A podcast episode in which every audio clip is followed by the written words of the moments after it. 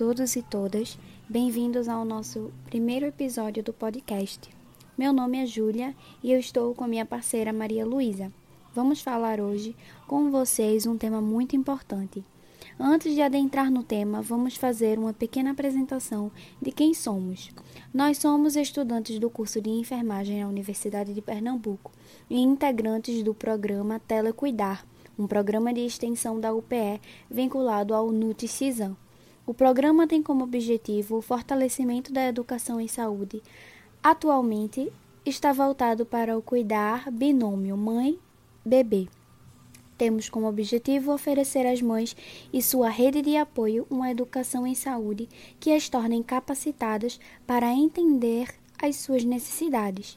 Já para os profissionais de saúde, nosso objetivo é fortalecer e ampliar o conhecimento, além de mostrar como eles podem desenvolver um olhar mais holístico para com o paciente que está passando pela depressão perinatal. O nome Telecuidar surgiu da ideia de cuidar com auxílio da tecnologia, já que ela está cada dia mais próxima de nós e nos auxiliando nos processos mais comuns do dia a dia. Agora que já nos apresentamos e também apresentamos o projeto, iremos dar boas-vindas ao nosso convidado, o professor Carlos Domingues. Bom dia para todos. Né? É um prazer estar aqui conversando, falando com vocês. Eu sou Carlos Alberto Domingues do Nascimento. As pessoas usualmente me chamam de Carlos Domingues, né? ou Carlos. Sou formado em psicologia exerço psicologia, mas através do que a gente chama de psicanálise, né? E ao mesmo tempo ensino. Então são duas atividades que eu tenho assim na minha vida como fundamentais, né? A clínica no consultório, escutando as pessoas, né? Dentro das suas dos seus impasses, dos seus infortúnios da vida e também, né? Tem quem procure uma análise para falar simplesmente, né? não, não tem um problema propriamente. E também o ensino, né? Ensino no curso de enfermagem já há uns 30 anos. Foi uma, uma, digamos assim, uma jogada de sorte que eu dei na vida, trabalhar com os enfermeiros, no sentido do, do estímulo, da produção, da qualidade do que se faz, do empenho. Então é uma, é uma coisa muito boa. Então é isso, eu sou professor, psicólogo, é, e estou aqui para ver com vocês aí um pouquinho a, a temática que a gente se propõe, tá bom? É isso. Obrigada, professor. É, nesse primeiro tempo, a gente vai falar um pouco, em, em geral, explanar o que é depressão, é, para poder adentrar realmente no nosso tema do podcast, que seria entendendo a depressão perinatal. É, então, para a gente poder abordar esse tema, a gente achou por bem começar a entender é, alguns pontos sobre depressão certo? E aí a gente trouxe alguns dados para a gente poder discutir aqui hoje. Então, segundo a Organização Mundial de Saúde, é, um dos maiores problemas que a atualidade está encontrando seria a depressão. E a gente vê hoje muito, depois dessa pandemia, né, que os consultórios de psicologia, psiquiatria, eles estão repletos é, justamente pelo isolamento que a pandemia trouxe. E a gente queria saber um pouco, professor, é, como seriam esses sintomas iniciais que as pessoas apresentam? Vejam, a, a depressão ela é, um, é um que a gente chama, né, nos livros de psiquiatria, vocês encontram essa denominação, é, chama-se um transtorno. Um transtorno de ordem psíquica e aí é bom a gente salientar que ele não tem uma, uma origem, né, digamos assim, orgânica, é, no sentido, uma origem é, orgânica, né, que a causa organicamente no sentido assim do, do corpóreo, né, da, do cérebro, um fator assim que você vai lá e diga que houve, houve uma lesão X aqui no cérebro, né, ele não, não surge dessa maneira, ele surge por uma reação do sujeito ao mundo, né, com o mundo que ele convive. Né? Aí então a gente pode ter depressão, a gente pode ter esquizofrenia, a gente pode ter transtornos obsessivos compulsivos. Nós temos aí aquela né, quantidade de sintomas que configuram certos quadros e que vocês veem nos livros de psiquiatria. Dentro desses quadros, um que a gente observa, que a gente comumente vê, né, e que vocês aí estão tão, tão perto dele, né, ultimamente, tem investigado, tem se proposto a, a investigá-lo, é exatamente a depressão, certo? Então é um dos quadros mais presentes hoje em dia, talvez até um dos, dos mais, com o nome, mais incidentes, né, aí na, na, na grande população, e, e ele está, assim, tomando conta, digamos assim, da, das pessoas, né? Ele está, assim, num nível de, de, como que a gente diria, assim, de, de, de oferta, né? Digamos assim, a mais grande possível, né? Das maiores possíveis. E ele provoca toda uma, uma reclusão do sujeito, né? uma reclusão que, o, que acabamos por por sair da vida, digamos assim, é, enorme. Né? Então, eu diria para vocês que é um, é, um do, é um dos quadros mais, mais presentes hoje em dia, talvez até o mais presente, tá? Se a memória não tiver falha agora, talvez até o mais presente.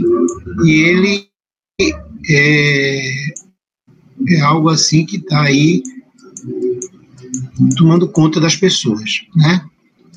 Então, é isso, né? É um, é um, é um quadro de, de, muita, de muita prevalência, digamos assim, certo? Eu quero dizer para vocês. Enquanto o senhor está pesquisando, é, eu queria também falar que é, o senhor poderia depois explicar um pouco da questão da diferença entre a depressão, o humor depressivo, se isso realmente, é, quem tem humor depressivo tem depressão?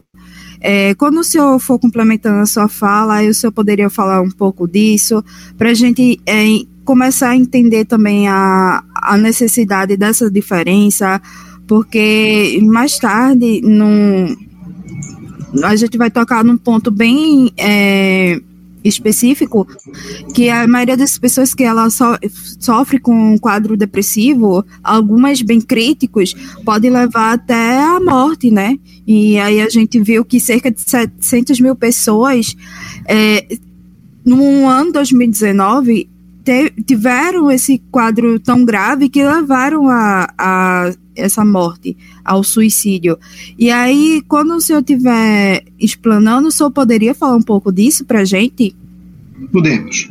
Vejam, a, a, depressão em si, ela é um, um aparato né, de sintomas, tá certo? Quais são esses sintomas? Por exemplo, humor deprimido, né? humor não, não envolvido no mundo, no fazer das coisas, é uma acentuada diminuição do interesse ou prazer nas atividades cotidianas. Então, aquilo que me dá prazer né, vai deixar de me dar, vai ser algo assim é, nocivo para mim, tá certo? Perda ou ganho significativo de peso, você vai ter aumentar o regime, né, o, sua ingesta de alimentos ou vai diminuí-la radicalmente. Você vai ter insônia ou hipersonia, insônia no sentido da ausência do sono, ou hipersonia, né, é, também essa diminuição, agitação, retardo psicomotor, né, os seus afazeres, sua mobilidade do corpo vai estar é, diminuída ou acentuada, né? Você vai ter fadiga, perda de energia de quase todos os dias, né? Sua disposição de trabalhar, sua disposição de namorar, de passear, isso vai estar tomado por uma certa fadiga, né? Sentimentos de inutilidade, você vai ter essa culpa excessiva, esse sentimento de inutilidade, de que você faz não presta, o que você faz não tem interesse, ou que você é causador daquilo que aconteceu com fulano, coisas desse tipo, né? Capacidade diminuída para pensar ou concentrar, então sua atenção, sua concentração, seu pensamento vai estar meio conturbado, pensamentos recorrentes de morte, aí começa a entrar exatamente no que você estava pensando, né, no que você estava me perguntando. Então, uma pessoa depressiva, que está nesse quadro de depressão, ele vai ter esse pensamento recorrente à morte, né, podendo ou não acometê-la, né, podendo ou não realizá-la. Tá? Então, esses são, assim, digamos, os, os sintomas básicos que a gente tem para identificar alguém que tem depressão. Quantos sintomas desses? nós vamos falar de cinco ou mais desses seguintes sintomas, tá certo? Esses sintomas que eu relaciono para você, você vai ter uns cinco ou mais desses sintomas, se a pessoa os apresenta, né, a gente vai ter aí um quadro de, de transtorno de depressão, certo? Essa pessoa pode cometer suicídio, não sei se era isso que você estava me perguntando, né? Pode, Pode, dependendo do grau que esses sintomas vão incidir na sua vida, dependendo da complexidade que eles vão tomar na sua vida, pode ser que o sujeito, num certo momento, não é regra, isso não é uma máxima que a gente estabelece, que toda pessoa que tem um quadro depressivo necessariamente vai ter um quadro associado ao suicídio, isso não é, não é verdade, é, um, é uma situação que pode acontecer, e quando acontece, nós temos a fatalidade que, que usualmente concebemos, né? Vemos no, no, na desorganização da vida né, desse sujeito e da vida de todos que estão em torno dele certo? Então, isso é basicamente o que a gente pode chamar de, de uma depressão, né? Não sei se ficou, se ficou claro. Ficou sim, ficou claro. É, a gente encontra muito isso, né? Nessa, na vida cotidiana, assim. Sim. Pessoas que a gente nem imagina que tem. É, na realidade, tem essa característica de ter essa doença. E assim, no, dentro do que o senhor vem tratando com seus pacientes, o senhor percebe como é que está em relação assim a esse quadro atualmente?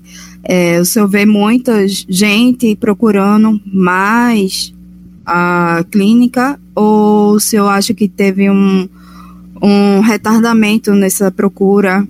Porque assim, é, se a gente viu nas nossas pesquisas, né, que o ministro, o, OMS, ela divulgou orientações para os ministérios de saúde para que até 2030 haja um combate, né, tanto na questão do suicídio como na questão da, da depressão, já que ela é tão predominante assim.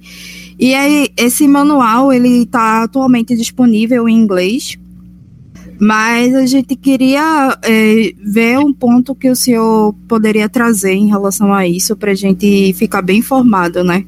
Exato. Aí veja, eu acho que é importante a gente construir uma distinção, né? Veja, todo mundo hoje em dia chega para mim e diz assim: eu estou com depressão. Aí eu fico me perguntando se todo mundo estivesse realmente com essa quantidade de depressão que as pessoas alegam estar. Né? Não, veja bem, você tem alguns sintomas desses, né? É, todos, se vocês olharem a relaçãozinha de sintomas que eu lhes enunciei, vocês vão dizer, eu tenho isso aqui, eu tenho essa fadiga. Bom, mas ter essa fadiga não significa que você tem depressão. Vamos estabelecer uma, um limite aí, uma, um norte aí para a gente delimitar isso. Né? Você pode ter alguns desses sintomas numa intensidade tal que também não configure depressão. Você pode ter um mal-estar, você pode estar com um sentimento de desvalorização da vida, você pode estar com uma alto né, empreendimento nos seus afazeres que não estão legais. Você pode ter, ter, essas circunstâncias de vida que todos temos e todos passamos por ela, mais ou menos, né? Podemos ter, inclusive, aí vem a questão, né? A partir desses dados, desses pequenos sintomas que nós podemos ter na vida, que temos, que vivemos com eles, convivemos com eles, nós podemos entrar num estágio onde essa intensidade desses sintomas se tornam bem maiores e aí sim configura um quadro de depressão. E nesse quadro de depressão, uma das saídas que os sujeitos né, que têm essa depressão escutam, veem, observam, é exatamente o ato autodestrutivo, o ato, o ato suicida. Né? Então, nós temos e vemos isso no consultório a necessidade de uma medida de precaução, né? de um atendimento mais orientado, de um atendimento mais assistido, né? de um atendimento mais, envol mais envolvido com aquela pessoa, para evitar o possível essa situação de suicídio. Né? Agora, aí é, aí é que a gente está numa, numa praia meio no território assim meio, meio nebuloso, né? A gente pode tomar as medidas, a gente pode fazer por onde, mas pode não dar certo, né? Uma pessoa que é suicida, que tem essa tendência suicida, que tem esse movimento suicida, ele pode de repente, numa certa circunstância, aproveitar um certo momento e executá-lo. Né? Então nós temos que tomar medidas para proteger a pessoa, mas sabendo que essa proteção pode não dar certo. E a outra coisa que eu estou dizendo para vocês, não é todo mundo que tem esses sintomas que necessariamente estão num quadro de depressão, mas quem os tem pode estar. Né? Então a gente tem que ter um olhar aí meio, meio difuso, meio, meio, é, meio, meio amplo mesmo, né? para saber que, que pode se tratar e pode se até tratar e não dar conta, e pode tratar e dar conta. Não sei se ficou, se ficou claro o que eu quero dizer para vocês. Né? Eu quero dizer que a mídia a informação. Hoje em dia a gente tem, tem aí um, um uma, uma, não vou dizer excesso, mas uma quantidade de informação muito grande. Parece que ela coloca todo mundo como depressivo. Vamos ter cuidado com isso. Não é todo mundo que é depressivo. É todo mundo que tem esses sintomas e se arvola num quadro de depressão. É? E essa depressão pode, inclusive, levar, entre os seus sintomas, a um extermínio da própria vida.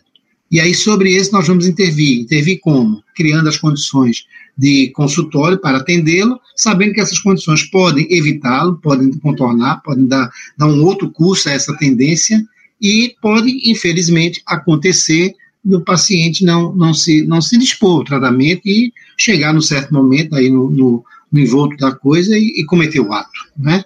Isso é, é, meio inevitável, né? No sentido assim, da gente não ter essa capacidade de predeterminar isso. Né? Nós não podemos ter essa pretensão de, de predeterminá-la. Não sei se ficou claro, Maria Luísa. Ficou sim, professor. Professor, então é realmente um desafio, né? Você identificar esse tipo de comportamento, até onde ele vai no limite da normalidade, que é normal as pessoas passarem por essa fase em algum momento da vida, ou chegar no, no na patologia, né? Então, Exatamente. Isso é bem complicado. Exatamente, Júlia. Vê, para te dar um exemplo concreto, eu perco meu pai, perdi meu pai agora na, na pandemia. Eu podia ter feito uma reação depressiva, né? podia ter feito um quadro depressivo, podia me dar todos esses sintomas, podia inclusive chegar a uma reação como, por exemplo, a tentativa de suicídio. Podia ter feito esse fator externo ser um fator desencadeando de um quadro desse. Não foi. Né? Não foi sentir-me mal, senti alguns sintomazinhos daquele, eu vi, mas eu digo, bom, depressão eu não estou. Eu estou com uma reação de humor depressiva, mas não estou com depressão né? Não preciso me tratar no sentido assim de vou me matar. Não, não vou, não vou, não tenho certeza que não. Então, eu vivi esses sintomas, é, vivi essas reações, é, tive essa queda do meu humor, mas nem por isso eu vou dizer eu estou com depressão. Vamos deixar a depressão para aquele que realmente apresenta esses sintomas nesse período de tempo, durante essa, né, durante essa construção toda de sua vida, para que a gente possa dizer, não, aí tem, aí tem um quadro de depressão aí tem um quadro realmente instalado de depressão, merece ser atentado para ser cuidado. Não sei se, se ficou claro o que eu estou colocando. No caso, no caso que o senhor refere, o senhor viveu o, o processo do luto, né? Isso, exatamente. E Passei o, pelo luto.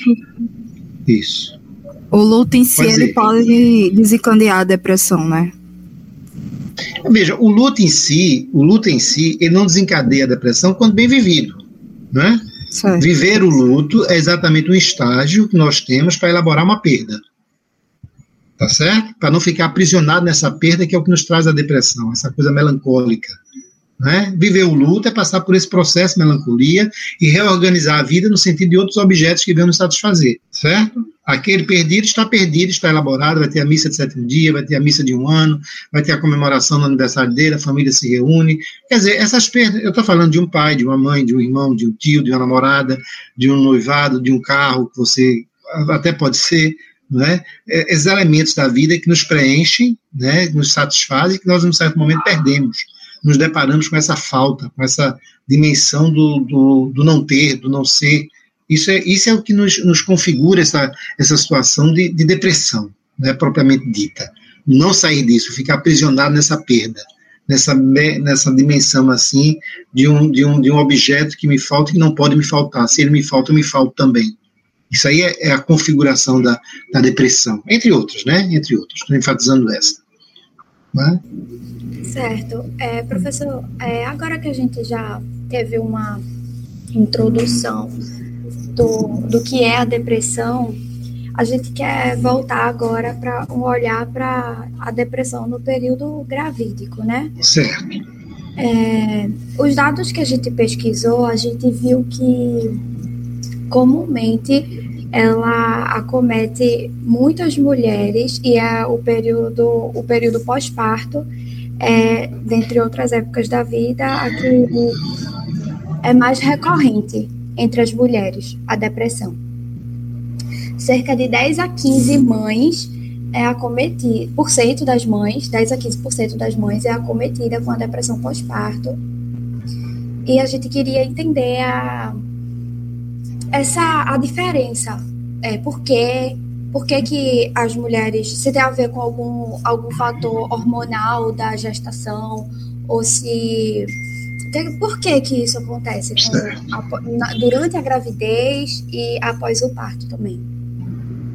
Beleza. Então veja, é, é, aí vamos, vamos situar o seguinte, né? A depressão pós-parto. Como o nome está dizendo, né? É uma depressão que vai ter uma associação direta com o parto, exatamente após o parto, né? Isso aí é, é importante a gente ter. Por quê?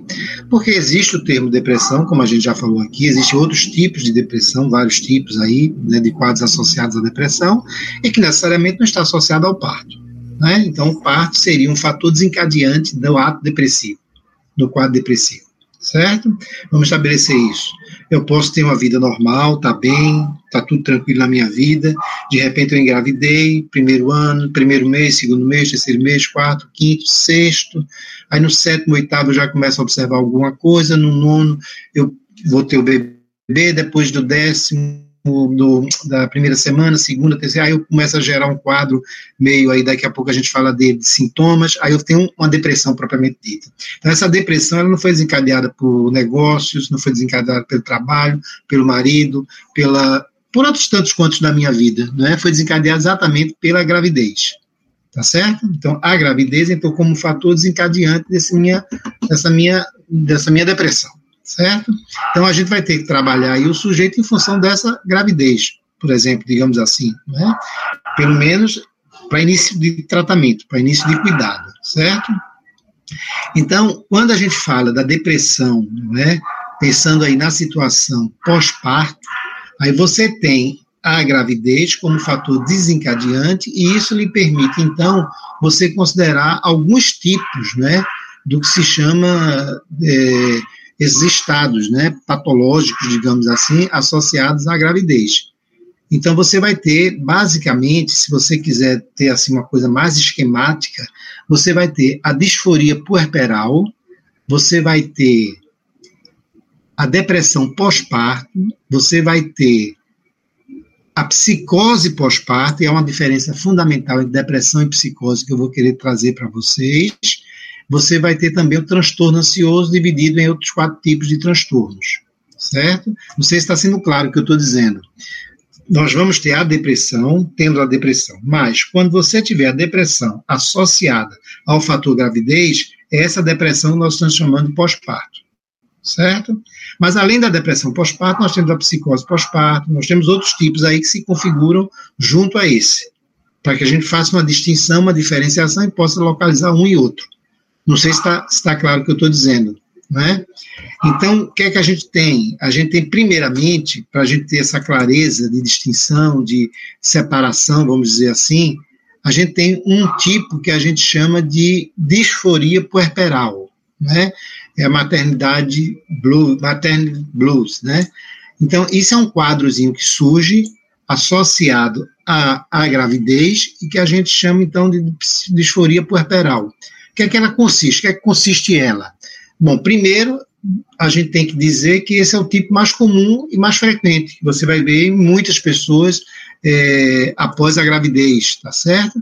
Ocorre em 50% a 80% dos casos, né? 50% a 80% das mulheres que tiveram um bebê, eu vou, vou, vou brincar aqui, mas vou falar sério, tá certo? Suponha que, que Júlia tenha, Júlia tenha gravidez, tá certo? Eu vou esperar que isso aconteça com você, Júlia. Não vai ter nada demais a acontecer, tá certo? Você não vai ser internada, você não vai tomar remédio, você não vai fazer nada, tá bom? Isso vai durar três, quatro, cinco dias, tá certo? Três, quatro, cinco dias bem, bem, como o nome, bem vividos com essa situação, tá certo? Onde você vai, vai chorar, né? Você vai ter um choro bem, bem, bem acentuado, uma certa incômodo, uma certa tristeza, uma coisinha desse tipo, né? Não necessitará de intervenção farmacológica, tá certo? Nenhuma, né? Então você vai ficar assim chorando bastante, um pouco, uma empatia exacerbada, o cuidar dos outros, quem cuida de mim, quem me atende, quem eu também sou um bebê, vamos dizer assim, uma sensibilidade excessiva à rejeição, não gostam de mim, não me querem, Bom, tudo bem, tudo isso vai acontecer, tá certo? Então vamos ter um choro fácil, uma labilidade afetiva, uma irritabilidadezinha sua, comportamento até meio agressivo, um sentimento de estranheza, despersonalização, essas coisinhas que acontecem, mas isso vai demorar uns cinco dias e você vai estar tá bem, tá certo? Aos pouquinhos você vai se recuperar e vai voltar à sua normalidade e vai cuidar do seu filho como cuida qualquer mãe. Não sei se está claro essa, essa diferença que eu estou dando para vocês. Isso é uma das possibilidades que a gente tem com o quadro de depressão dentro do, da gestação, tá certo? O outro que a gente tem, aí a gente pode falar agora da depressão pós-parto, certo? A depressão pós-parto vai ser um pouquinho diferente. Um pouquinho que, me, que na verdade é um pocão, né? Pocão no sentido assim de um montão, né? Então, os estudos é, mostram que, e são estudos que se iniciaram assim lá pelos anos 50, eles mostram que 10 né, a 20%, 10 a 20%, se não há uma medida assim segura, né, isso aí, essa coisa de prevalência, vocês veem aí que isso muda e muda muito de, de estudo para estudo, tá? Então, 10 a 20% das pessoas, depende da cultura, depende do método utilizado para a gente fazer o diagnóstico da pessoa, tem várias variáveis aí, mas nós vamos situar assim, 10 a 20% das pessoas apresentam esse quadro de depressão pós-parto. Tá? Pode estar combinado, inclusive, com sintomas obsessivos e compulsivos, né? A gente pode falar disso melhor depois, a gente vai voltar a isso. Bom, mas o que é que a gente vê? A gente vê aí a entrada, o uso, né, de medicação antidepressiva, tá certo? E essa medicação vai intervir aí sobre os sintomas, não significa que vá curá-las, vai curar os sintomas, significa que é uma das tentativas que a gente tem, é muito bom, é muito necessário, é fundamental a isso, a gente associar uma psicoterapia, né, para poder dar conta realmente desses sintomas, eles não surgiram nada, surgiram num certo contexto, e qual é o quadro clínico desses sintomas que a gente vê, que a gente evidencia nessa depressão pós-parto. Aí a gente tem o humor deprimido, aquela pessoa é, reclusa, né, voltada para si, em casa, fechada, sem querer sair, sem querer ir ao cinema, sem querer visitar ninguém, muito presa, né? Os interesses da vida, né, os seus prazeres da vida são perdidos, né? E comer, ir ao restaurante, ir a Bom, isso aí vai, vai se esvaziando, né? Ocorre alterações corpóreas, com perda de peso, já que ela não sai, não come, não se diverte, também não tem fome né? Então existe uma alteração, às vezes até para mais, né? Às vezes pode ser para mais, né? Uma alteração de sono, ela é tomada por uma certa insônia, por incapacidade de dormir, um retardo psicomotor, então você pede para ela pegar uma coisa, ela vai pegar, mas há um retardo aí nesse movimento do braço, de pegar um objeto, da perna de caminhar, uma sensação de fadiga, de um cansaço enorme, que a toma né, durante o dia, e aí faz dormir mais, e a dormir mais faz com que ela desvista nos objetos, então isso vai se formando num ciclo, né? Um sentimento de inutilidade ou culpa, por que isso aconteceu, o que é que eu fiz para que isso acontecesse, qual é a minha culpa, como é que eu né? Então, essa intensificação desse pensamento bem grande, né? a dificuldade de tomar decisões, então, decisões até rotineiras da casa, né? do dia a dia, do cotidiano dela, são colocadas assim como grandes decisões. Né? Não são grandes decisões, são decisões até triviais. Né? E, finalmente, uma outra fator que a gente vai notar aí, que é o pensamento de morte ou de suicídio. Certo? Pensamento de morte ou suicídio, onde a pessoa vai também construir essa ideia, né, essa, esse, essa ideia né, de morrer. Né? Agora veja, fazer uma distinçãozinha que a gente vai precisar lá para psicose. É um pensamento de morte ou suicídio em relação a si mesmo, não é em relação ao bebê. Certo? Vamos deixar essa, esse, esse, esse, esse, essa prontificação aí. Tá? Não é para o bebê, é para mim mesmo. Tá? Dificilmente é para o bebê. Quando é para o bebê, a gente chama até mais de psicose. Certo? Então a gente tem esses dois tipos aí que a gente diferencia. Não sei se ficou claro esses, esses tipos. Ficou claro? Tá claro? Tá claro, professor. Pronto, a gente tem então um terceiro tipo, que aí eu queria chamar a atenção para vocês, que é um terceiro tipo que diz exatamente, né, que é da psicose pós-parto. Então, veja, nós tivemos a disforia puerperal, tivemos a depressão pós-parto e agora temos a psicose pós-parto. Aí a psicose pós-parto, ela compreende, né, 0,1 a 0,2%, não é uma coisa muito muito extrema, né, é uma coisa simplória, simplória não, simplória besteira minha falar isso, é uma coisa de menos ênfase, né, mas 0,1 a 0,2% no mundo é muita coisa, né, e esses fatores de riscos, né, é, são complicações obstétricas, antecedentes pessoais, é aquela família que você vê desorganizada, confusa, na hora do parto, tudo deu complicado, você vê que há, um, há, um, há um, uma coisa meio preparatória ali, não é? E aí você vai ver que essa pessoa já teve ou tem, né, durante a gravidez, a gestação, principalmente durante a gestação, a partir da gestação, o desencadeamento de um quadro muito semelhante ao quadro que a gente chama de psicose. E o que é que marca um quadro por psicose? O que é que marca, o que é que me diz dizer ali que existe uma psicose? Dois sintomas básicos, alucinação e delírio. Né? Então, a gente tem, para a gente encontrar uma psicose, a gente tem que ter alguém que tenha ideias delirantes. O que são ideias delirantes? São ideias falsas, ideias. Pode ser verdadeiras também, tá bom? Não tem nada, não. Mas ideias absurdas, falsas ou verdadeiras. Isso é um delírio. Por exemplo, eu acreditar que, que essa, esse mouse aqui, ele é uma bomba que botaram aqui para explodir e me matar. Isso é uma ideia falsa que eu vou acreditar como verdadeira. Tá certo? é uma ideia assim fantástica. Por exemplo, tem seres aqui que estão capturando meu corpo. Isso é uma ideia fantástica, né? Que eu vou tomar como verdadeira. Tomar como verdadeira e como certa. Tá? Não adianta você vir com argumentos contrários a essa ideia. Não adianta você vir. Tá? Eu vou lhe provar que isso é verdadeiro. E, finalmente, ideias até verdadeiras. Eu sonho, sei lá, suponho que eu namoro com Júlia, eu imagino que Júlia está me traindo. Né? Isso até pode ser verdadeiro, mas independente de ser verdadeiro ou não, eu ia acreditar nisso. Então, ideias falsas, ideias verdadeiras, ideias absurdas são delírios.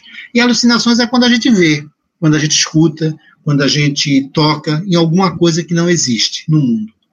Tá? Não é um objeto real, é um objeto criado pela minha, pelo meu mundo de imaginação. Né? Isso é o que a gente chama de uma alucinação.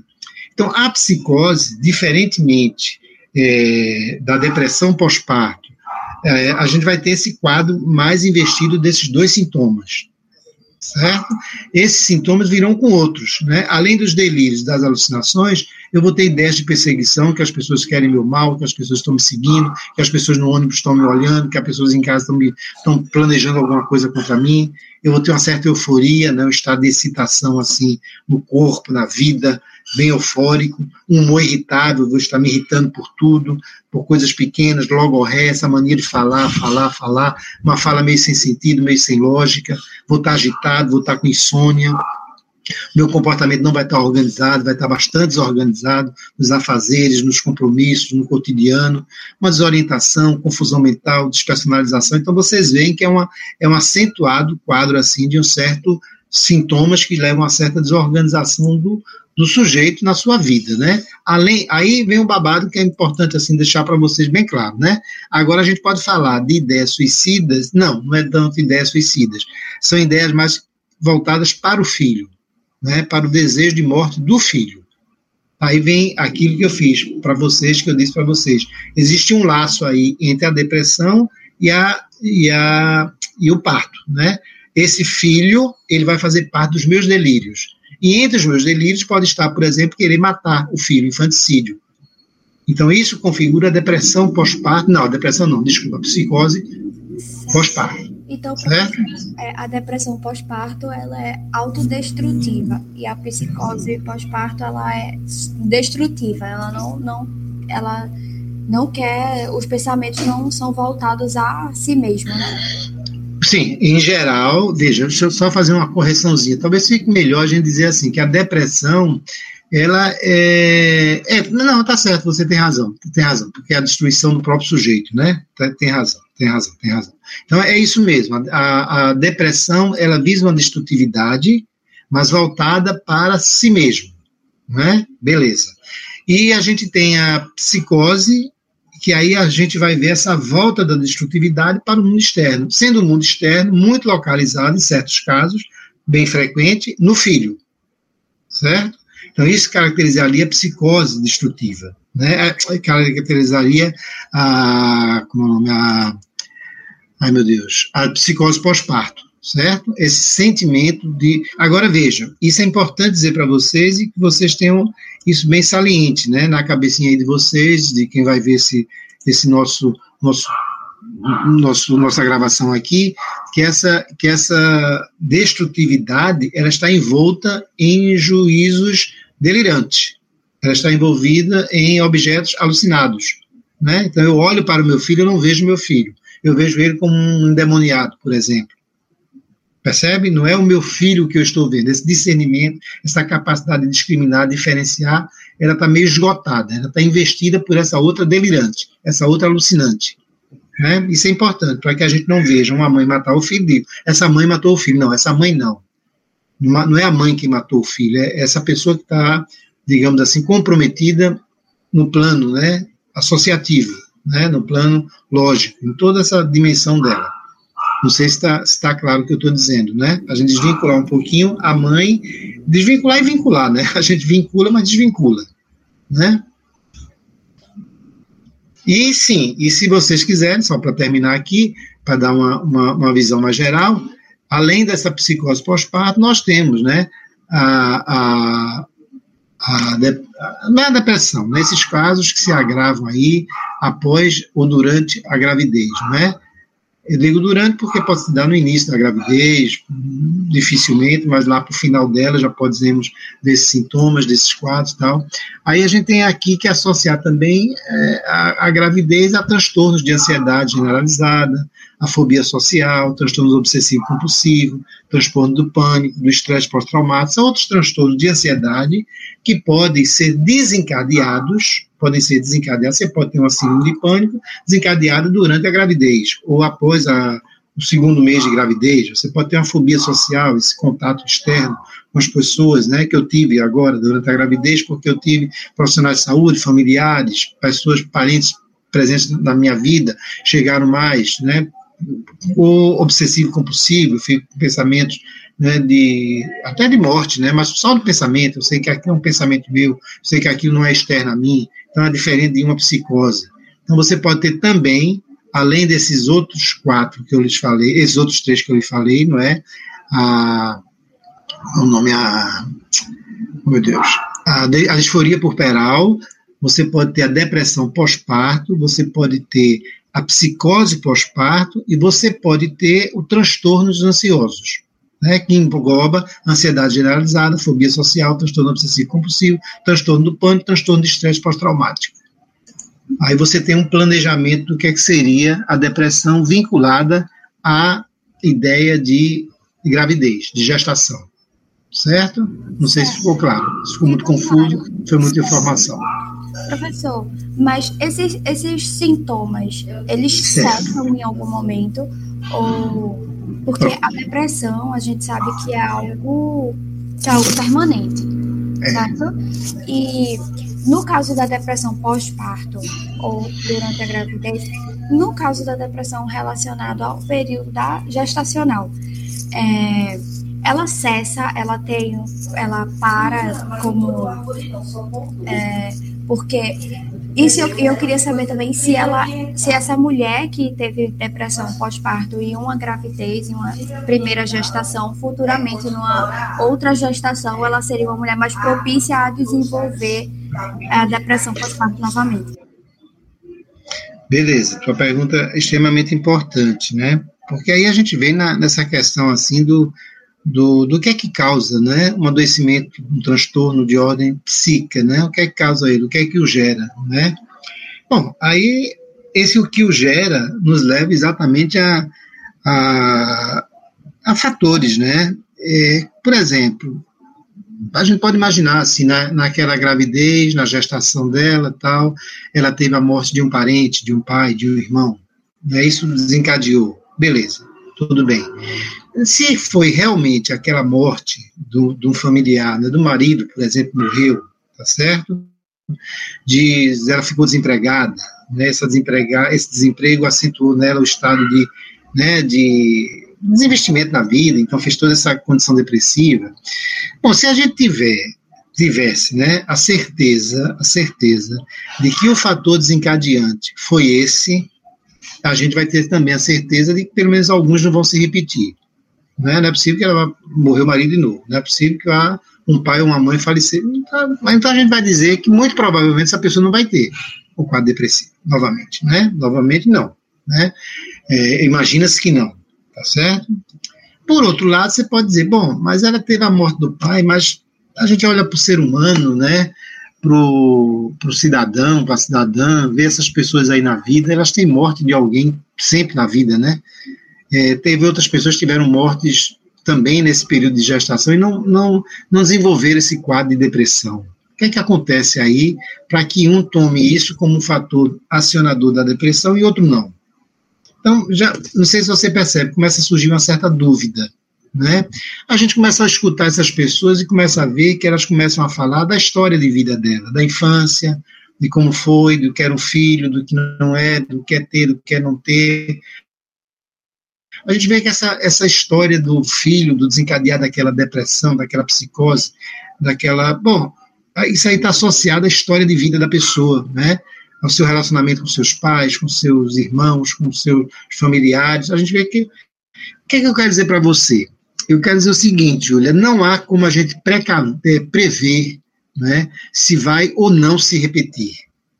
Não é? não, a gente não tem essa previsibilidade dentro do que a gente chama de psicanálise, psicologia, tá certo? Você dizer assim, bom, essa pessoa teve essa experiência, então ela vai criar uma resiliência. Ela, essa experiência negativa que ela viveu com a depressão criou nela um estado de, de prontidão para enfrentar uma outra que venha. Por exemplo, eu podia dizer por aí, né? Criou uma, uma resiliência. Mas eu estou dizendo o contrário, pode criar uma fragilidade, fazer com que. Então, é um mundo assim que a gente é, transita nele, mas que a gente não sabe exatamente dizer se vai ou não melhorar, se vai ou não piorar. Né? A gente diz sim que há um estado de alerta ali, é uma pessoa que, por um fator causal ou não, desencadeou um quadro de depressão, existe uma fragilidade ali, pode ser que essa fragilidade tenha saído fortalecida, tenha saído mais negativada ainda dessa situação que ela viveu, e pode ser que esse novo fator, ou nem fator nenhum, pode ser até que não haja um fator especificamente que desencadeie, pode fazer com que surja ou não surja um quadro de depressão. É algo, vou lhe dizer muito claramente, é algo que a gente vai ter que observar na situação. Certo. E o senhor. É, a gente vai ter, é o que o quadro anterior nos mostra. Nos mostra o cuidado que nós precisamos ter. Né? Cuidado que nós precisamos ter com essa mulher. Né? Com, essa, com essa. Bom, com ela, né? no sentido de cuidar para que ela não venha a ter, ou se vier a ter, venha a ter de uma forma menos grave um outro quadro de depressão. Ou de psicose, né? como a gente queira. Agora, deixa eu só dizer uma coisinha: os quadros de psicose eles são bem mais propícios a acontecerem novamente porque a psicose nunca, nunca vem assim, nunca se constitui de repente, sabe? A, a, a psicose tem toda uma história na vida do sujeito, né? De, de, história de vida, de construção familiar, de tudo isso que faz com que, com que aconteceu a partir daquele fator desencadeante que possa acontecer novamente. Eu acho que a psicose é bastante provável, é bastante possível, em torno de 20%, 25% dos casos que a gente tem certeza que não acontecem, mas os outros acontecem muito né, repete. Essa acontece no sentido da repetição, né, da, da situação de, de, de novamente ter, uma, ter um, um, um quadro de transtorno. Certo? Certo. O senhor tocou no ponto da família. Então, o que, que a família pode fazer, a, essa rede de apoio da mulher pode fazer para ajudar, para auxiliar nesse, nesse momento para mulheres que estão passando por isso? Veja, quando a gente pensa família, a gente tem que pensá-la em dois planos, né? No plano do, do aqui e do agora, tá certo? No momento que o sujeito está grávida, a sujeita está grávida, né, tá, recebeu a notícia, vai ter nove meses de acompanhamento, um mês, dois meses, seis meses, seis meses. Esse processo de acompanhamento, depois que ela tem o bebê, aí novamente aí é muito importante também, como a gente está vendo aqui, nasce o bebê, cuidar do bebê. Quer dizer, a família, eu acho que ela tem uma, uma, uma, uma presença assim muito, como é que a gente pode dizer assim, muito enfática, né? Uma presença assim muito, muito significativa, muito verdadeira dentro da história de vida de todos nós. Quando nós temos e quando nós não temos. Vamos falar das duas coisas, né? Quando nós temos a família nos ajudando e quando nós não a temos. Que aí nós ficamos evocando a família, né? Ninguém me ajuda, não tem, né? A gente sente assim como as pessoas sentem isso, né? Então, essa, essas duas dimensões da família, essas duas dimensões da família, elas são muito relevantes tanto aquela que acolhe a mulher, quanto aquela que não a acolhe, que simplesmente está ausente, certo? E aí eu estou falando família, eu estou falando do, é, da mãe, eu estou falando da irmã, estou falando do, do, do, esposo dela, né? Do esposo que está lá dando uma assistência ou que não está dando, né? Então, essa família é muito importante, eu acho que ela entra com, com fatores assim muito muito de suporte, né, de acolhimento, de, de, de tudo isso, né? Que a pessoa sabe, que quem está grávida sabe, passa e necessita mais ou menos desse, desse, desse aporte. Isso é a família real, é a família que está ali historiando a minha vida, construindo a minha vida, fazendo que eu viva o que eu preciso viver, tá? Isso é a família real. E há uma outra família, que o pessoa tem assim na sua imaginação, na sua fantasia. É, como é que a gente. Aí eu estou falando como psicanalista, tá certo? Aquela família que você traz guardado lá nas suas recordações, nas suas memórias. Né? O meu pai era assim, minha mãe era desse jeito, meu irmão desse. Essa família não é um objeto concreto com o qual você vai lidar. é um objeto imaginável, né? Um objeto que está lá no campo das suas fantasias, dos seus desejos, das suas, né? E a gente vê isso, né? A gente vê isso quando a mulher está grávida, olha para a mãe e diz: a senhora não muda. A senhora não muda, não muda de quê, não é? Não muda daquilo que está lá na, Tá, não sei se está claro o que eu estou dizendo. Ela olhou para a mãe, a família real, a mãe está ali, e disse: A senhora não muda. A senhora não muda não é aquela que está ali, é aquela que evoca nas suas fantasias, nos seus, nas suas vivências com essa mãe. Então a gente tem que ter um espaço para trabalhar essas duas famílias, né? essa que está aí e essa que está lá na, nas, nas, memórias, né, nas lembranças, nas reminiscências, nas evocações do sujeito.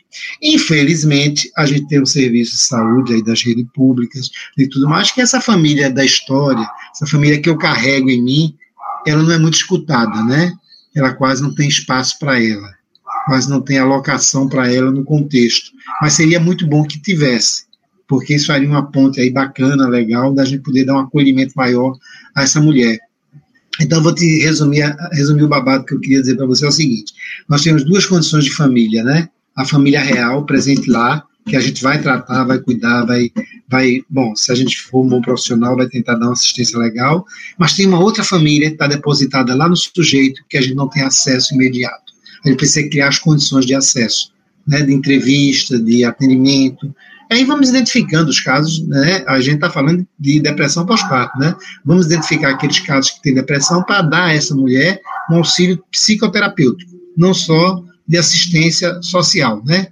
Esse que vocês fazem muito bem de, no, no CISAM da vida, né? Nos ambulatórios, nos, né? Vamos pegar essa aqui que tem esse quadro que sinaliza uma possibilidade de depressão e vamos levá-la para fazer um atendimento também individualizado né, para ver essas duas coisas. Né?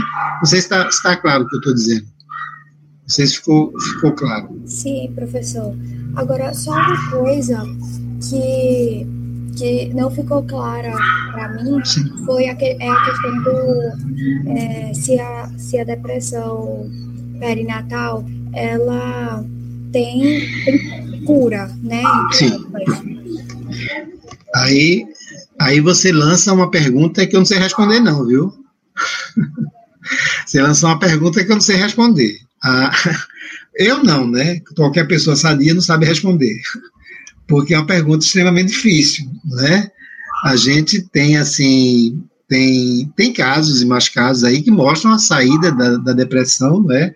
E a pessoa não se não restitui esse quadro, tá certo? Tem outros que a pessoa foi e ficou, né? Tem outros que a pessoa saiu, daqui a dois anos, três, cinco, seis anos, vai e volta a ter um quadro depressivo de novo. Era, é, é um quadro depressivo relativo àquele da depressão pós-parto não é? Quer dizer, o que tu perguntas deixa uma. É porque a gente tem a mania né, de querer tratar o ser humano como algo quantificável. Né? Nesse sentido do, do, que nos ensina a lógica médica, né? De que a gente pode quantificar e dizer se teve, se não teve, se vai ter. A gente, e a medicina nos diz o contrário disso, né? No fazer do médico, a gente vê mais sempre uma coisa probabilística, né? De probabilidade, né? De estatística, né? Não vê uma coisa muito exata, né? Muito precisa, né? Então, eu posso dizer assim que, veja, se a gente der assistência, a chance diminuída dela voltar a ter um quadro de depressão é bem menor se a gente não der assistência nenhuma, é bem maior. Eu posso te dizer isso, posso te jogar nessa cilada, sair dela e colocando você noutra. Né? Dizer assim, se você der assistência, a possibilidade dela voltar a ter é bem menor. Se você não der assistência, é bem maior. Aí você vai escolher, né? Porque é isso, sabe, Júlia? A gente está diante de situações de escolha. E quando a gente lida com o comportamento humano, com depressão, por exemplo, a gente não pode. Quem dera a gente pudesse, né? Dizer, olha, você não vai ter mais depressão, tome essa medicação. Mas não tem nenhum psiquiatra que faça isso, não tem nenhum médico que faça isso, não tem nenhum enfermeiro, não tem nenhum psicólogo, nenhum psicanalista, não tem ninguém que faça isso. Né? Agora, eu acredito, eu acredito pelo que eu vejo, acredito no sentido científico do termo, né? não é crenças mirabolantes, não. É que à medida que a gente investiga essas etapas do desenvolvimento que a gente teve da infância, tudo isso, a chance da gente ter uma depressão diminui, diminui razoavelmente, né? diminui bastante. Né? Eu, eu acredito nisso, eu vejo isso com muita, muita força de vontade no sentido assim de que temos aí um, um, vários né, construtos teóricos que nos permitem dizer isso, né? Não é à toa que a gente está tá, tá lutando né, nesse, nesse sentido, né, de firmar essa posição.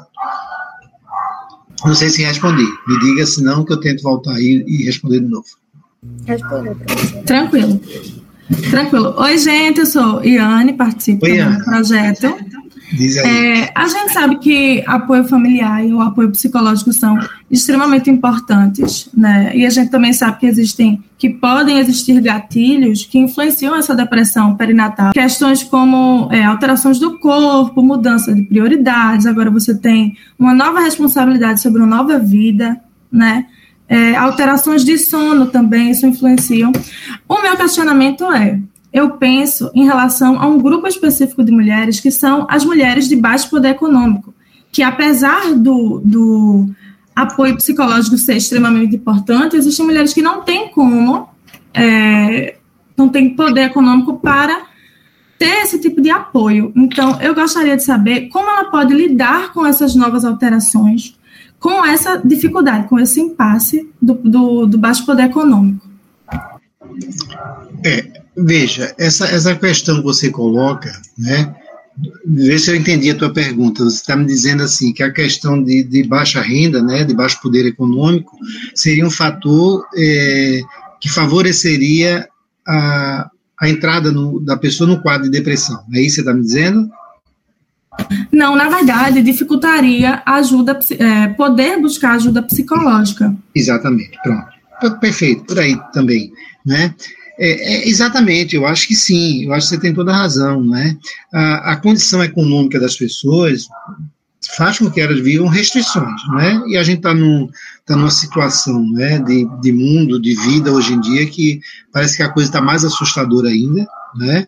Nós temos aí uma pandemia trans, é, vindo aí no, no, mundo, né, emergindo aí, emergindo não, já está já tá saturando, né, saturando o mundo, assim, a gente vive num país de uma condição econômica cada vez mais de miserabilidade acentuada, né, aí você pode sair do Brasil, pode ir para a América Latina, pode ir para a América Latina, pode ir para a África, para África, você pode ir para os Estados Unidos, você vai ver que tem, tem segmentos lá que também vivem muito mal, então você tem uma, uma pobreza, vamos falar assim, não é, que é generalizada, que atinge muitas e muitas pessoas no mundo todo, e que as pessoas, para poderem ter acesso ao serviço de saúde, né, eu digo acesso a um serviço mesmo, né, é, como eu dou no meu consultório, como eu dou, é, outras pessoas dão, né, precisa pagar, né, precisa ter renda, né, precisa ter um rendimento que lhe permita arcar com essa despesa.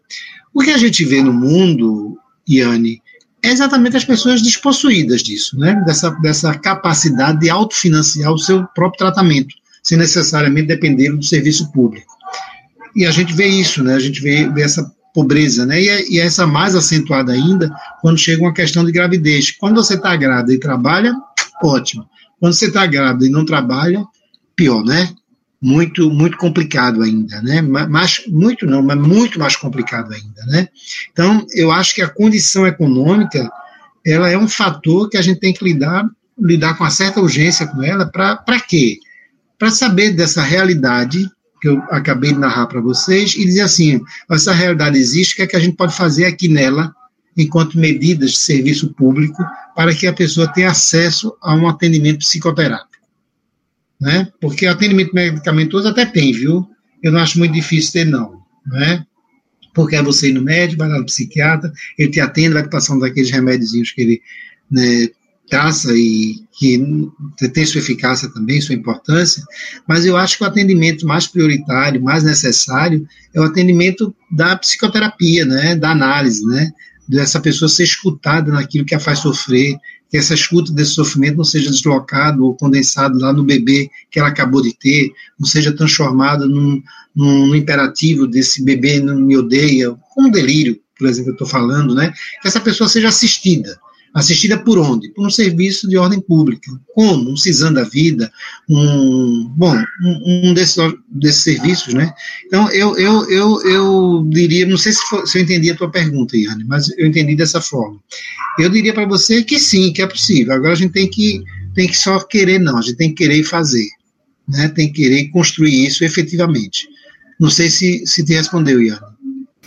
Entendo. A, respondeu bastante, mas assim, o meu maior questionamento é: se essa mulher não puder buscar a psicoterapia, Sim. a terapia, existia alguma coisa, por exemplo, buscar redes de apoio, alguma coisa que pudesse pelo menos amenizar essas, essas, essa nova realidade dela e tudo isso, essas novas dificuldades, essas coisas que ela está enfrentando. Tem alguma coisa que ela possa fazer além da terapia, caso ela não possa ir para terapia? Pronto, eu acho que você está usando aí a rede de apoio, procurar os, os espaços que, que se permitam escutá-la, né? No seu sofrimento, naquilo que a gravidez trouxe. Veja, a gravidez é uma coisa muito boa, gente. A gravidez é uma coisa muito bacana, mas ela também traz sofrimento, né?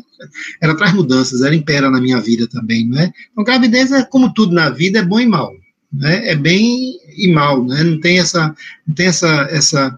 Então ela tem coisas boas e coisas ruins. Às vezes as boas suplantam assim enormemente as ruins e aí a gente dá muito mais valor. É o que acontece com a maioria das pessoas, né? Mas tem essas que vão pegar no ruim, no que é desagradável, no que me causou, ou até não me causou, mas me provocou. E essas aí a gente tem que ver onde é que elas vão. Né? E aí, Iane, eu acho que você está colocando exatamente isso, as redes de proteção, de apoio, os serviços que tem no bairro. Bom, é, onde é que essa mulher pode achar meios para suplantar esse sofrimento, essa dor que ela não está podendo elaborar clinicamente, terapeuticamente? Onde é que ela pode encontrar isso? Aí a gente né, tem os que já existem e tem aqueles que a gente pode criar. Concordo contigo, plenamente. acho que ela tem esses outros caminhos e nesses caminhos, viu, é muito interessante que às vezes a gente tem um psicanalista lá sem ser psicanalista, a gente tem um psicólogo sem ser psicólogo, a gente tem uma enfermeira que acolhe sem ser enfermeira, a gente tem pessoas que de alguma maneira nos dizem alguma coisa que, que repercute na gente, na vida da gente, faz com que a gente dê um, dê um salto, né? Então, acho que, acho que é um recurso que não deve ser evitado, não. Deve ser usado, né? Não sei se, se ficou claro. Ficou perfeitamente. Pronto todo recurso que nos dá a palavra, ele merece ser valorizado, sabe? Nos dá a palavra de uma maneira digna, né? Nos dá a palavra de uma maneira assim, importante, né? Para a gente entender o que se passa com a pessoa. Não é a palavra pela palavra, não fale aqui, me conte. Não, não é isso, não. É uma palavra é, dignificada, né? no sentido que ela fala daquele sujeito e o que é que ela fala dele. O que é que ela fala do bebê, da gravidez, da gestação, o que é que ela fala disso. Aí eu, eu acho isso assim fundamental, importantíssimo, né? Muito importante. E estamos entrando no nosso último bloco. Com essa conversa tão, com a conversa tão gostosa, né? É, o professor, é, a gente vai falar agora sobre um pouco da equipe multidisciplinar.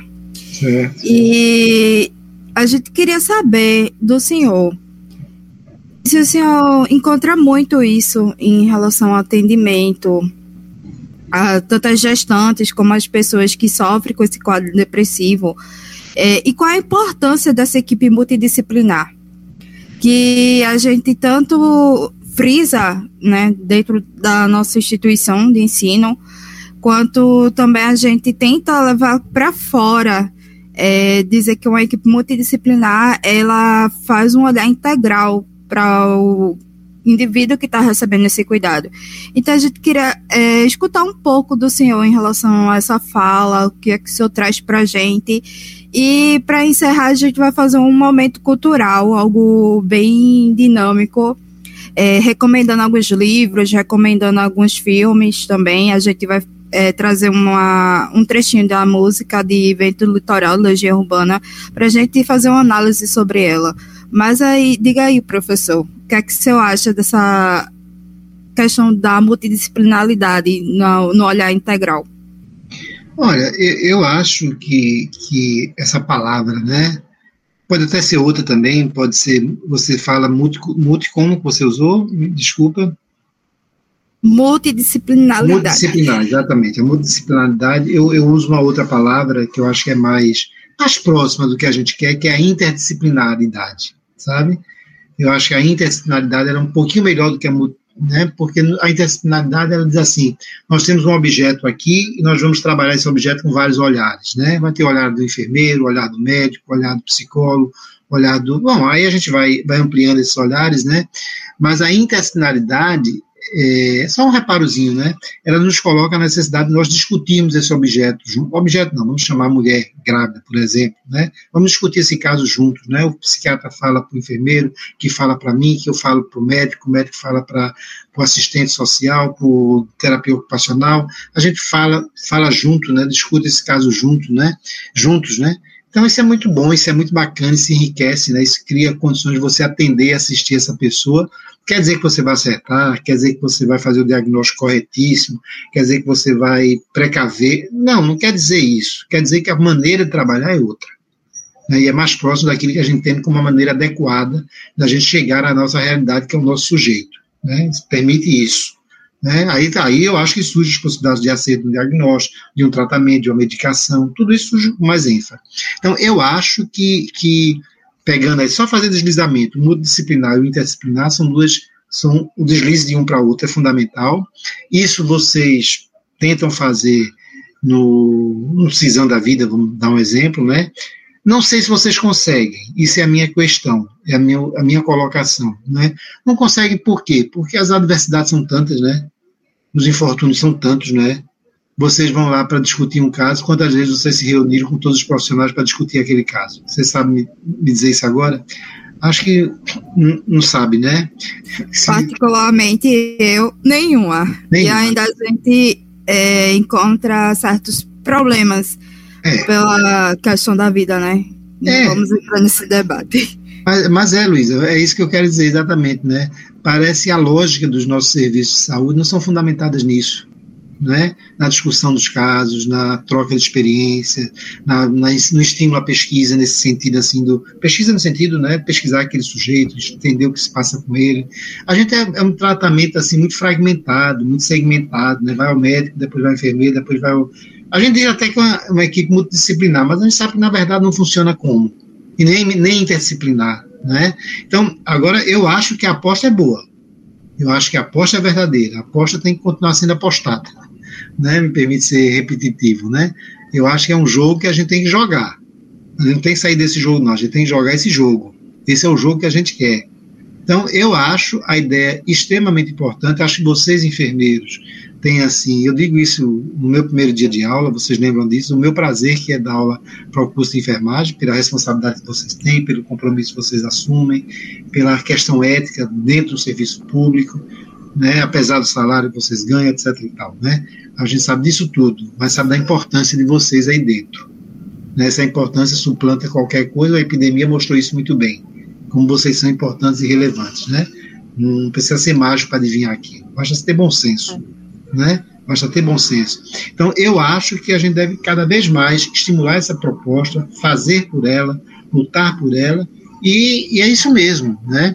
É interdisciplinar, é multidisciplinar, seja como for, mas é, é, é bom. É bom que a gente não perca esse, esse ponto de vista do nosso, do nosso norte, sabe? Que a gente o tenha sempre e aí faça por onde consegui-lo, né?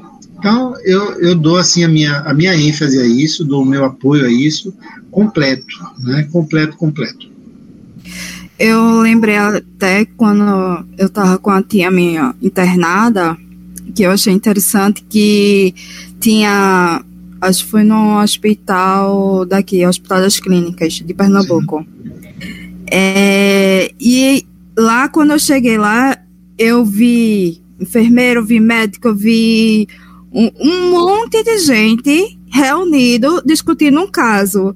E isso me chamou a atenção porque é, na época eu lembro que eu ainda cursava ciências biológicas, de, um tempo depois que eu desisti de ciências biológicas e vim para enfermagem, mas aquilo que me motivou a mais a buscar, querer ir para a área de saúde, de fato, não de ciências biológicas não seja área de saúde, ela é e muito importante, é, mas que me buscou de fato querer ir cuidar do indivíduo. Então, a, a, o olhar da interdisciplinaridade, como o senhor falou, é, ocasionou que uma pessoa que é leiga, que era leiga na época, olhasse e dissesse, desejasse, eu quero estar ali dentro daquele grupo, discutindo é, um cuidado para o paciente, né? E isso me fez lembrar na, na fala do senhor sobre isso, que é, quando a gente trata dessa questão da interdisciplinaridade, do, do conjunto em si, de pegar um. É, não é segregado, não é biomédico, é um olhar que a gente traz integralidade como são os princípios do SUS, que a gente tanto debate, é um olhar que a gente é, pega e diz assim: olha, a questão agora é o paciente e a gente precisa voltar e olhá-lo como todo. Olhar que ele é um ser humano que é um amor da vida de alguém, que é o filho da, de alguém, o pai de alguém. E a gente tem que tratar ele, certo, como tal. Porque a gente, quando a gente está com o nosso parente hospitalizado, a gente quer que seja tratado como tal. E se a gente trouxer esse olhar, essa integralidade dentro do cuidado, a gente vai respeitar tanto o espaço dele como o espaço de outros profissionais, como o do senhor que é psicólogo, como o meu enfermeiro, como o de vários médicos, sabe?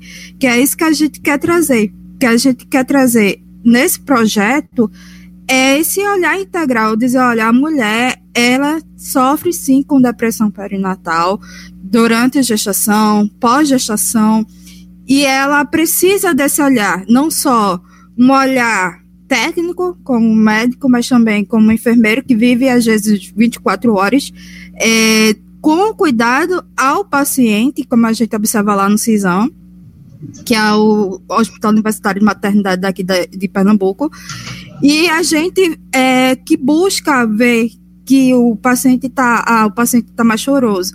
Vamos buscar um acompanhamento com o psicólogo e a conversa com o psicólogo a gente vai saber no, qual o ponto que a gente pode ajudar, sabe? Porque a gente não pode também invadir o espaço do senhor como psicólogo, mas a gente pode contribuir, porque eu estou ali 24 horas com o paciente e posso chegar ao senhor e dizer, olha, é, ela, ela apresentou determinado quadro e eu realmente preciso que o senhor venha aqui e apoie essa paciente. Mas eu não posso fazer além disso, porque quando a gente tem esse olhar interdisciplinar, é isso. A gente discute essa, essa realidade. volta, né? essa realidade. E a gente queria, professor, fazer um momento cultural para deixar até o nosso podcast mais descontraído e tal, é, eu, eu trouxe particularmente porque é um dos temas que eu sempre gostei muito desde a minha adolescência. E aí eu leio. É, esse é um filme, mas também é um livro. O Vendedor de Sonhos, de Augusto Cury, ele é muito bom. Pode, quem quiser ler, pode ler. Quem quiser assistir o filme, tem na Netflix. É, recentemente assisti com os meus pais e ele fala sobre uma o person, a personagem que o livro trata é de um suicida.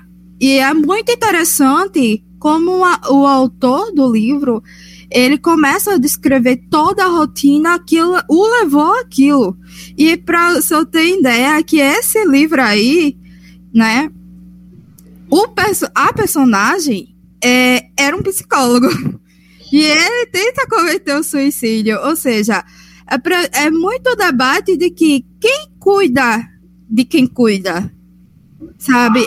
A, quem cuida da nossa saúde mental? Quem cuida de quem cuida?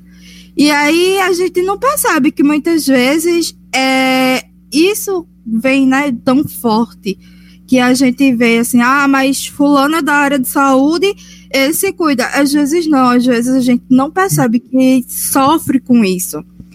É outro, outro livro também, que esse livro é o meu xodó, eu digo assim, eu amo esse livro, é A Cabana, que trata de um pai que vivenciou o processo do luto, certo? O processo que a, ele perdeu a filha, não sei se o senhor já leu esse livro. Não, não.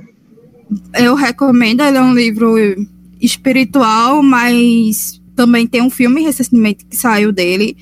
Mas o ponto que ele debate muito é a questão da, do luto mal vivenciado que o levou à depressão. E nesse filme, tanto também no livro, o, a personagem é, principal é um pai que vive o luto de uma filha que foi é, assassinada por um serial killer que aí conta toda a história. Ele se autodescreve ali. Eu lembro muito bem que um dos títulos desse livro é que ele descreve assim que a depressão o cobriu como uma manta. E é basicamente isso quando a gente vai tratar com as pessoas que sofrem esse quadro, né? Que você vê que parece que é uma manta, e quando a pessoa vai se libertando, vai tirando essa manta assim. Parece que aquilo que aprendia a solta. E é muito interessante esse livro, o filme também, tem filme dele, foi lançado recentemente, é muito bom. E outro filme, aí a gente vai partir para parte dos filmes, que é Divertidamente. Ele foi lançado em 2015. Eu amo esse filme. Toda vez que eu assisto esse filme, eu choro.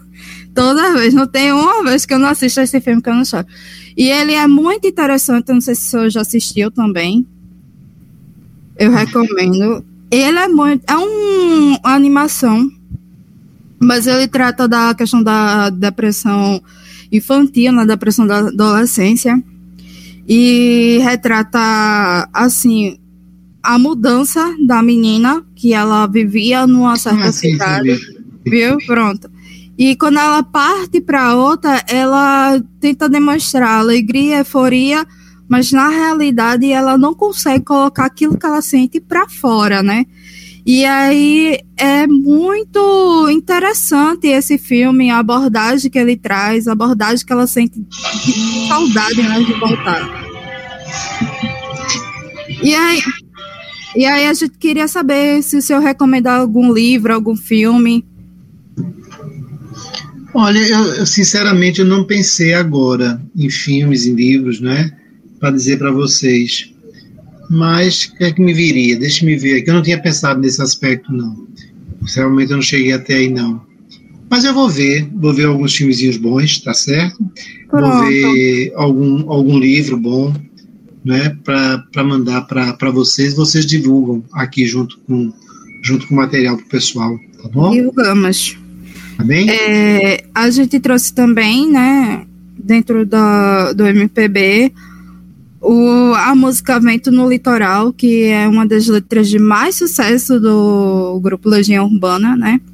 Uhum. E é engraçado que as letras de Legião Urbana, a maioria é isso, é uma questão de trazer apatia pela vida que ele sempre descreve, né? Então, fica a dica para quem quiser escutar e analisar a letra. É, é uma letra muito bonita, uma música muito bonita, né? Que realmente você, quando vai. Eu mesmo, quando eu vou escutando essa música, eu fico. É, já com aquele sintoma assim, ai meu Deus, já quero chorar, já quero, sabe, me isolar no canto. Mas na realidade, a gente sabe que a música em si, no nosso sistema, é, no nosso sistema nervoso, ela tanto traz o, a questão de relaxamento, mas também ela traz a questão de a gente sentir realmente aquilo que está sendo descrito, né? E aí é muito interessante essa a letra dessa música. É, e o senhor, é, depois, se eu puder olhar com a gente, um trechinho dela, que é assim: De tarde eu quero descansar, chegar até a praia e ver se o vento ainda está forte e vai ser bom subir nas pedras. Sei que faço isso para esquecer. Eu deixo a onda me acertar e o vento vai levando tudo embora. E aí, esse trechinho que a gente escolheu é basicamente ele dizendo, né, no meu olhar, no olhar do nosso grupo, que aquilo que o afetou tanto o levou a esse lugar para refletir, né, trazer essa questão de eu realmente quero ter esse descanso, é mais aquele, a questão da eu estou cansado, eu quero descansar, mas às vezes é um cansaço que a gente não sabe de onde vem. E aí levar a praia, levar essa questão de refletir, né? Que o vento venha, que bata forte, que leve essa tristeza embora. E aí, no olhar do senhor, seria é, isso daí ou o senhor pode acrescentar algo a mais? Não, eu, eu, eu acho que, que a música, né? Estou vendo aqui agora, mas vocês dizem assim, né? Deixa a onda me acertar e o vento vai levando tudo embora. né, o vento né, vai levando tudo embora. Que vento é esse? Não é? Isso, é, isso é que é importante, né? A gente saber que vento é esse. E aí, esse vento, né, eu, eu diria para vocês, é o vento da palavra. Né? A palavra ela tem um poder assim que a gente não sabe o tanto que ela faz. A gente não tem a dimensão da importância da palavra na vida da gente. Nós, seres humanos, somos diferentes de todos os animais por uma única coisa, porque falamos não por outra coisa. Porque pensar um animal até pensa, né? Falar ele não fala de jeito nenhum. Né? Nós articulamos na palavra a nossa história, nós articulamos na palavra o social, o cultural, o bom, o científico, nós articulamos na palavra tudo. E é isso que eu queria deixar assim para vocês, né? Que a gente o trabalho de vocês, que eu achei muito interessante, por isso que eu quis participar. Não sei se foi bom, se deu para ajudar, espero que sim, né? Mas é uma primeira vez também que eu também estou fazendo esse tipo de trabalho mas eu acho que ele traz isso, traz a palavra, né? O que ele traz é a palavra. Vocês trazem nessa discussão, nesse debate, nessa temática que eu tentei organizar, né? Ontem eu li um pouquinho, organizei os trabalhos, a sintomatologia, né, do, das doenças, dos transtornos aí associados à gravidez, fiz uma arrumaçãozinha, não sei se saiu bom e tal, mas eu tentei botar a palavra no meio né? Isso é a palavra, né? Isso é a palavra que eu estava lá organizando, é a palavra que eu estou organizando aqui, é a palavra que eu acho que essas mães, né, precisam ter, a sua palavra, da sua dor, do seu sofrimento, da sua alegria também, né? Seu bem-estar também. Eu acho que a gente precisa, precisa fazer isso, né? Precisa construir um serviço onde associado ao ato técnico de Carlos, de Maria, de Júlia, de Júlio, de Ana, de Raíssa, associada aos nossos técnicos, haja essa palavra para expressar aquilo que organiza e aquilo que a desorganiza. Essa palavra é que eu vejo que ela é castrada, ela é tirada, ela é, sabe, ela é, a pessoa não tem muito para onde dizer assim, eu estou sentindo, então a gente precisa devolver, né, dar a ela esse lugar, esse lugar para que o vento, né, a, a leve embora também. Né? É isso que eu diria assim.